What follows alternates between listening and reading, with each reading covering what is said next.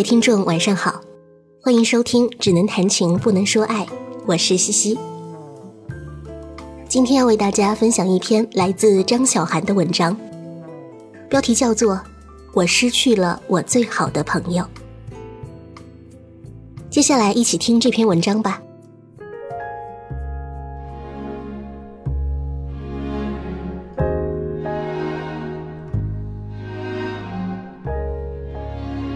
小时候我看过一本小说，忘了什么名字，大概就是讲一个传说：如果死掉的人没有被发现死掉，自己也不会知道，还能被爱人看到，还会在人类的空间生活下去。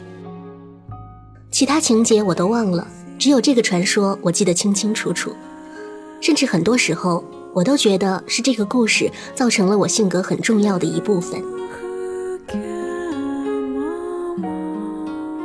如果一件会难过的事，我会自动屏蔽，假装没有发生过。他们是不被我拆开的快递，不被我点开的信息，不被见到的人，扔在某个角落里。我想着，说不定哪天它自然就消失了。所以在接到我爸电话之后，我说知道了，我会马上订票的。接下来完成工作。和客户沟通，订酒店、订机票、收拾行李，什么都做好了。离着去机场还有些时间，我坐在沙发上，不知道干嘛，就翻开一本小说，一秒也不让自己停下来。然后翻开书的那一秒，我大哭起来，心里想的却是：完蛋了，完蛋了。一会儿要来接我去机场的朋友看到，该多丢脸啊！我最了解这种不能感同身受的痛苦，安慰起人类都词穷了。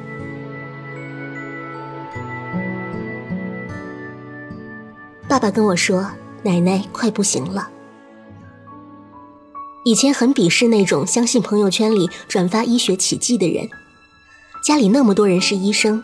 很清楚，这些奇迹不过是安慰剂，哪有那么多人能用意志力与命运斗争成功的？什么查出来癌症去爬爬山就好了，还有什么推到火葬场突然复活了？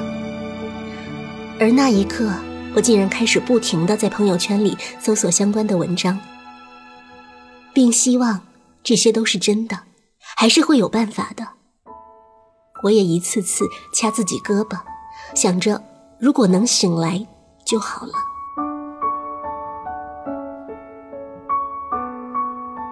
自从奶奶住院，我梦到过她几次，每次一睁眼就想还好还好，虚惊一场。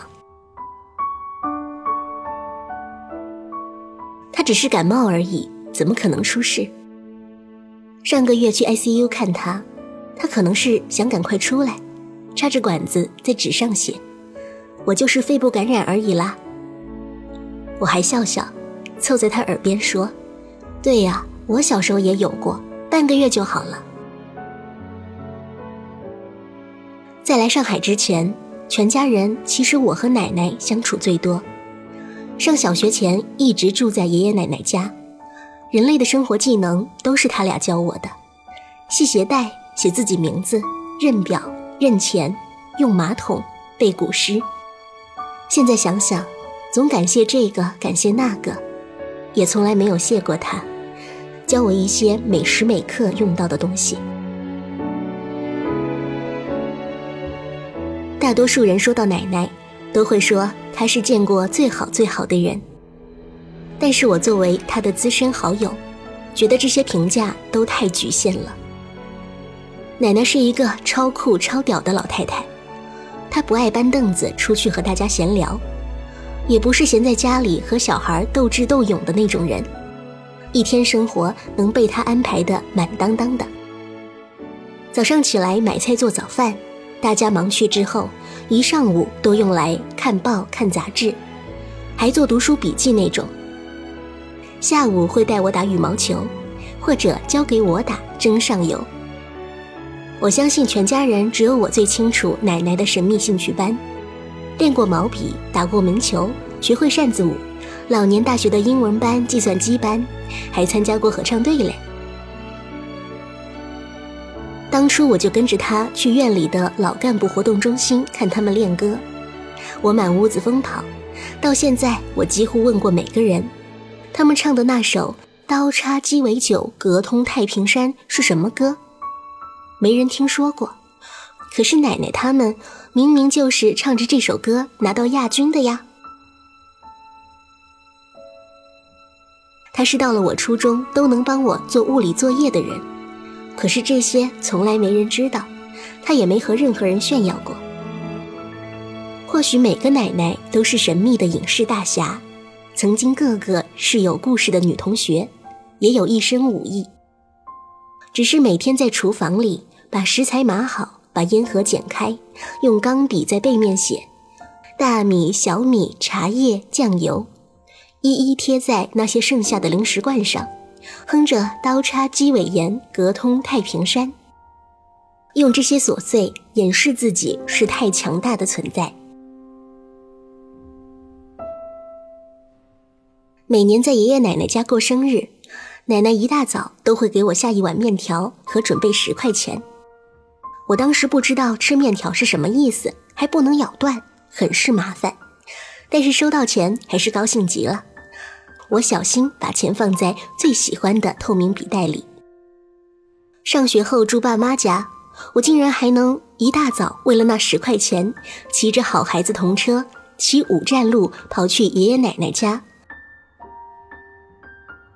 一进门吃着面条，发现奶奶消失了，餐厅就剩我一个人在吸溜面条，心里就巨开心，知道是给我拿钱去了。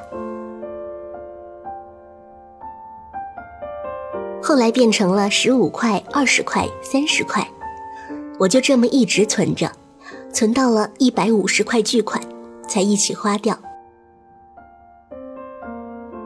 买了什么我真的不记得了，但一定是很重要的东西，因为在爸妈家，只要和他们不愉快，又不能骑着好孩子童车找爷爷奶奶的时候，我就会抱着那个透明笔袋里的钱大哭。小孩子很幼稚的，好像那样就知道了世界上谁才是对我最好的人。你们对我不好，还有他们呢。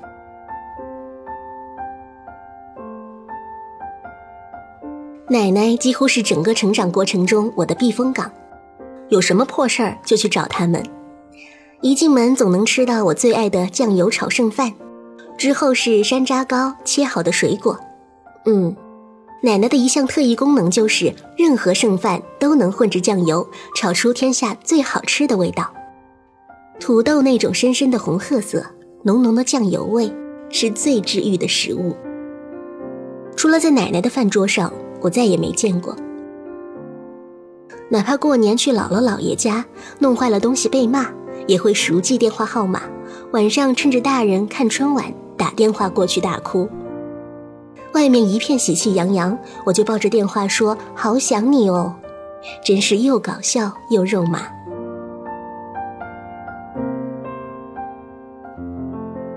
我和奶奶的关系一直很铁，就吵过几次架，原因都记得。一次是因为大院儿童帮派斗争，我也跟着一起排挤小朋友。奶奶觉得这件事是非常严重的。可能当时文革的时候，他和爷爷都属于成分不好，活得小心翼翼，特别不能接受这种事情的延续。我爸小时候有次和同学抢报纸，不小心把报纸撕坏了，某个大人物裂成两半儿。这么一件小事，让奶奶不安了好久，各种上门送礼道歉，拎着我爹巡回殴打，希望大家千万不要揭发他。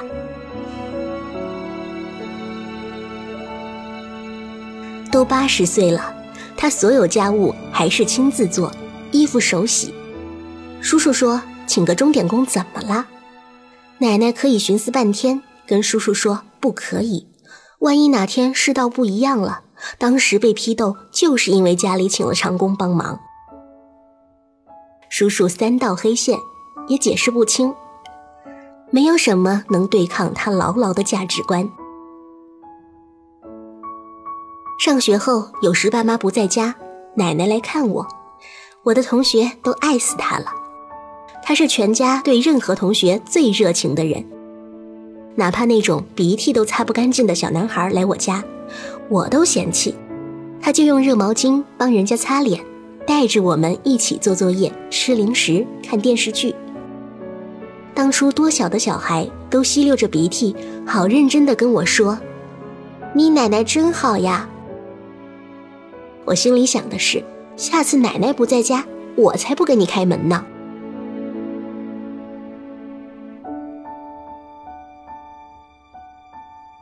还有一次是我弄丢了一个电子日历，我妈单位发了一个小小的电子日历，很像文曲星那种。我出去滑旱冰，带在身上嘚瑟，各种假装文曲星，别人一定要看看，我就赶快收起来。生怕暴露，后来嘚瑟丢了，我很紧张，想假装这件事没发生过，还是被奶奶发现了，问我电子日历呢？我说丢了，她问我你找了吗？我说没找，反正是单位发的，也不是真的文曲星。没想到他勃然大怒，说你怎么能这么不珍惜东西呀？轻轻松松说丢了。找都不找，黑灯瞎火拿着手电带去滑旱冰的院里搜寻。我那段时间是叛逆期，对他一贯的过分节约 style 完全不能理解。他在那里找，我就在一边臭脸跟着。爷爷奶奶节约到多丧心病狂，我们家院子里的辣椒都可以挂十年。爷爷睡觉穿的白玫瑰牌背心比我年龄都大。大瓶的可乐、雪碧瓶子都要留下来装水，冬天放在暖气片上，烤热了洗脸用。家里洗完脸的水用来冲马桶，淘完米的水用来浇花，任何一样东西都能被他们废物利用。虽然这样，家里所有的东西却还是整整齐齐、干净体面，都是很会生活的奶奶所赐。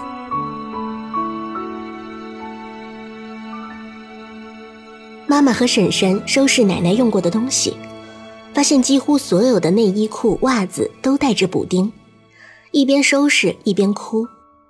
那些每年送给她的羊绒衫、羽绒被都整齐码好，一次没穿过用过。六十大寿，叔叔送给他和爷爷一人一件鄂尔多斯羊绒衫，之后每年过年过生日，他们就跟战衣一样穿那一件，到现在。还跟新的一样。后来我妈说，这是他们的习惯。你不知道，那个时候生你叔和你爹这两个儿子，每天光吃饭就够发愁的了。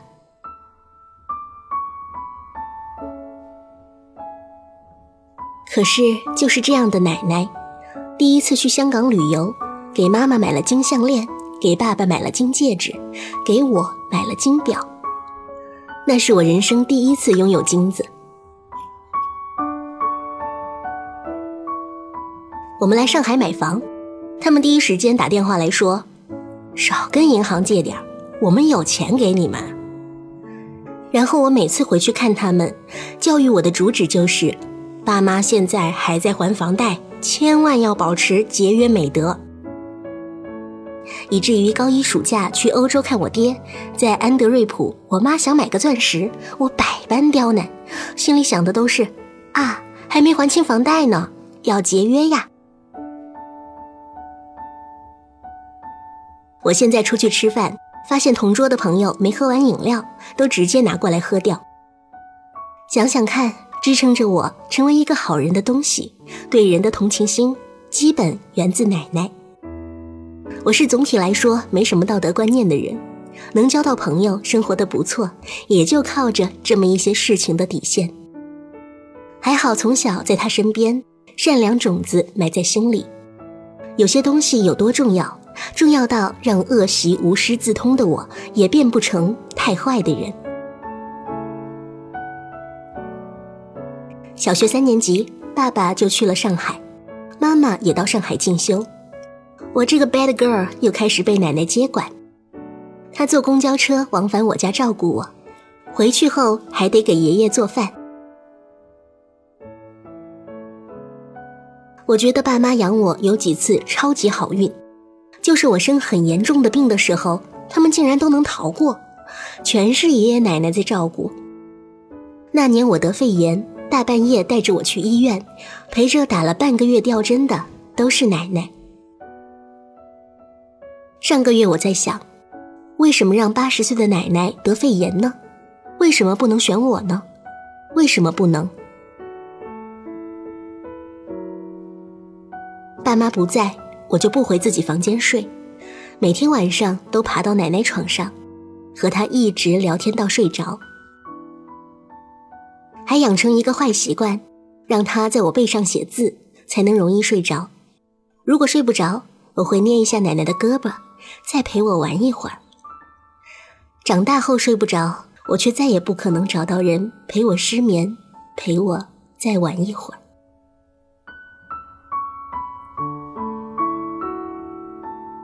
那个时候家住在六楼，五楼有一个平台，楼下的邻居在阳台上搭了一个斜斜的绿色的塑料棚。我几乎每天都在幻想，到底有什么机会能划一次那个棚，跑到平台上。终于有一天想到了办法，就在睡觉的时候跟奶奶说：“奶奶呀，如果哪天家里突然来了歹徒，我们就顺着那个棚跑到五楼哦。”奶奶听了就咯咯笑，想了想说：“哪天要是真有坏人，你要记得这么跑啊，我就跟他们拼了。”我说：“不行啊，你要一起。”他说：“我就一条老命跟他们拼了，你才有时间跑啊。”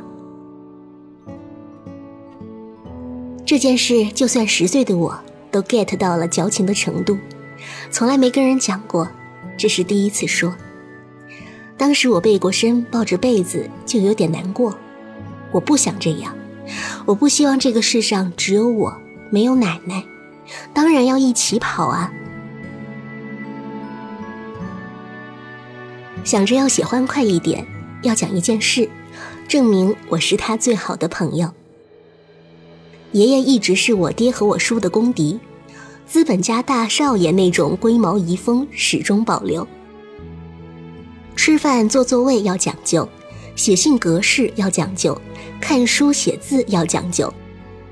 我高中时候回去过年，他都能和我爸吵架，吵到我爸离家出走。其他规矩是：十指不沾阳春水，严以律人，宽以待己。奶奶就在这种高压政策下伺候了爷爷一辈子。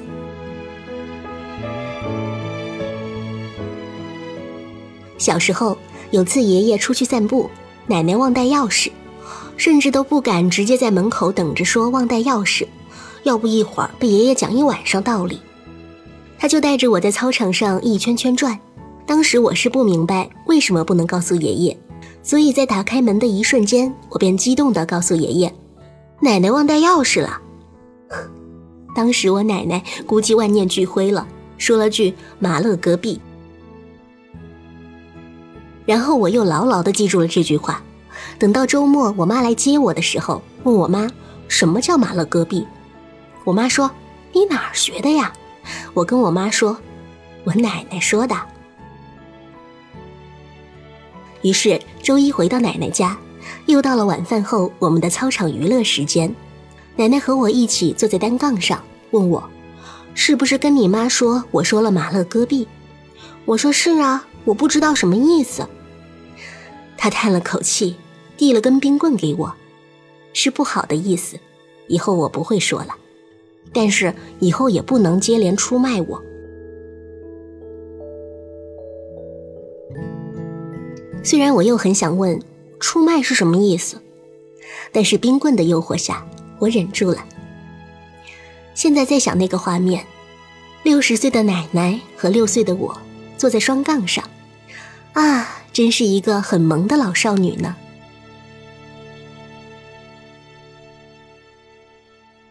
还有一次，我大龄宅男叔叔终于谈恋爱了，被我在院门口看到他和女朋友，就是我现在的婶婶，依依惜别，走一走，扭一扭，再回头抱一抱，简直看呆了六岁的我。终于在这个循环中，叔叔注意到了我已经在旁边看的吃完了半包咪咪虾条，他一把推开女朋友，上前拎着我回家。路上在小卖部买了好多零食，跟我说：“我交女朋友了，不能告诉别人哦。”说句题外话，我认为冥冥之中，婶婶能成为婶婶是有原因的。她是唯一一个素未谋面就给我准备礼物的女朋友。当时我叔叔女朋友投票大会，我怒投十票。题外话说完了，我继续吃着咪咪虾条，跟我叔叔说：“我忍不住啊。”叔叔无奈，他说：“那好吧，只能告诉一个人。”当时我那个焦虑呀，那个惶恐啊。唯一一个人在妈妈和奶奶之间摇摆不定，比选美国总统都难。到底告诉谁呀？他们谁才是我最好的朋友，最值得信赖的人？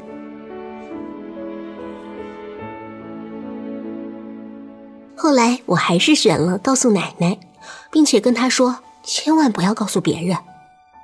接着又到了周末，我妈竟然给我买了薯片，我心里又是一阵内疚。和她关系也不错呀，就又支支吾吾的告诉了妈妈。妈妈问：“那你还告诉谁了？”我好为难的说：“我先告诉了奶奶。”我妈说：“那奶奶是你最好的朋友吗？”我拿着薯片都快急哭了，真是太难选了。我才六岁，为什么逼我做这种选择？这件事的终结是，三天后，全家都知道了叔叔交女朋友。我叔叔再一次把我拎出来，说：“信不信我揍你？”嗯，现在想想，成长过程中，奶奶虽然是奶奶，可还是我最好的朋友，能占掉唯一一个那么好的朋友。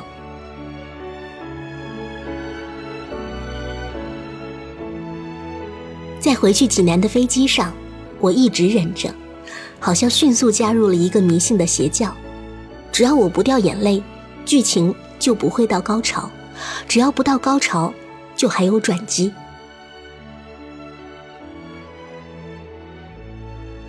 有些时候，我心里会想，万一是当时突发状况，跟电视剧里那样，用除颤器压两下就好了，还能再活五百年。到了后半程，我都洗脑成功了。反复想着我爸当时说的那句话，好像是情况不妙，并没有说奶奶不在了，她一定还在，一定还在等我。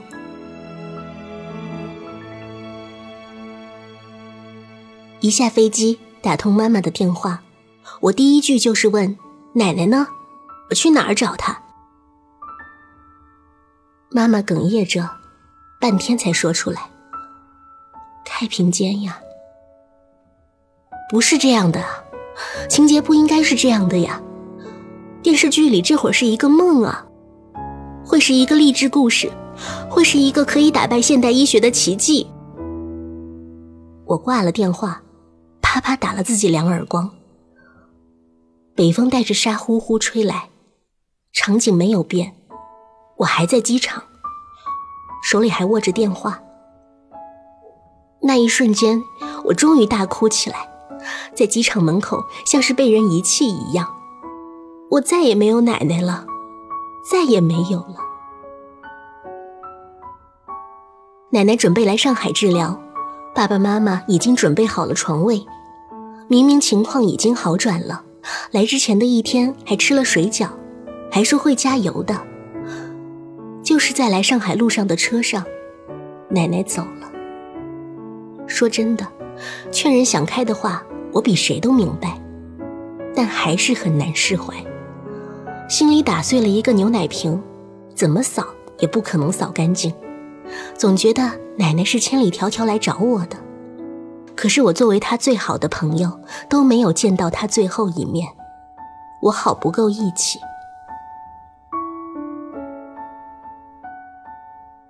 到了家里，已经来了吊唁的人，爸爸和爷爷在招待。大人还聊着不相关的事，妈妈在厨房帮大家做菜。我一声招呼都没打，就走进厨房，看到所有食材被摆得整整齐齐，挂着的围裙还是小学时候手工课我做的，一条给奶奶，一条给自己，我自己那条就用过一次。那年春节包水饺，我假模假式围着和面，却用面当橡皮泥。洗手池上还挂着他用钢笔小楷写的鸡蛋的三种做法：一、蒸鸡蛋时要用温水搅拌；二、煎荷包蛋时，在蛋黄即将凝固时，可浇上一汤勺冷水，快熟后又黄又嫩；三、煎鸡蛋时撒几滴热水在蛋周围和上面，使蛋完整。一瞬间我就爆哭，他什么话都没留下。这可能是写给不会做饭的爷爷的。鸡蛋是最容易的料理，他写的时候肯定想着爷爷这个笨老头是能学会的。拉开冰箱，里面有我喜欢吃的 QQ 糖，喜欢吃的果冻。每年春节去到爷爷奶奶家，奶奶都会端出我从小最喜欢的零食们。我不知道这些东西随时都有，他是觉得我会随时回来吗？再也不会，我离开家时会有人塞给我一个大润发的袋子，里面全是全国哪里都能买到的山楂糕和零食了。我妈跟我说：“不要哭，不是小孩子了，大家都还在忙。”我怎么都忍不住，憋了半天，说了一句话：“奶奶好可怜，我们一直在麻烦她，她一天都没麻烦过我们。”说到这里，我妈也跟着掉眼泪。她或许觉得已经到上海，已经见到你了呢。奶奶是去了好地方了，不要哭了。我说不出来上海这么多年后没有经常回去看看他这种话，说了也没用了。我的心里他一直都有在生活里，每天看表三次，系鞋带两次。尿尿五次，独自无数个，每一件都和他有关。很多人对我说：“一看你就是在那种很有爱的家里长大的孩子。”这个时候我才能懂，是为什么。看上去一身孤勇，天不怕地不怕，是因为这些人的存在，我对世界有安全感。可是那一天之后，我到底要怎么办呢？一瞬间，我又胆小又脆弱，脑子里都在想：奶奶呀，以后我要怎么办呀？突然一下子，我那么熟悉的生活，就变成全新的了，只是因为这个世界上没有你了。好想要重启一遍，规则重来，再也没有人罩着我了。我一个人躲出去，站在门口，下着雨，刮着风，一时间无措到不知道干嘛，甚至不知道去哪，就是一个六岁的迷路的小孩，怕到把手伸到包里乱摸，突然摸到有一个我出门前塞进来的面包，想到去上海的时候，奶奶送我上火车，给我塞了一塑料袋这种小面包。我当时既着急又难过，要去到一个完全陌生的城市生活，之后可怎么办？奶奶把红色塑料袋在我胳膊上绕了两圈，说：“路上饿了记得吃啊，吃饱了就没事了。”然后拍拍我的脑袋，我就这样上了火车。二十五岁的我把面包拿出来，使劲啃着，告诉自己：“奶奶说。”会有办法的，吃饱了就好了。人和人的相处就是缘分吧。大多时候，我想成为一个看似狼心狗肺的人，这样别人就不会对我有过高的期待，我也轻松些。奶奶呀，咱们是忘年老铁，你比我早来这么久，去下一个地方玩，肯定要先去的。虽然或许会失散很久，很长一段时间，饺子不会好吃，生日没有长寿面，没有人会在我背后写字，但是我知道，缘分很奇妙的，总会再相见。我会好好生活的。你问我人间之后可如何，我一定告诉你，挺好玩的。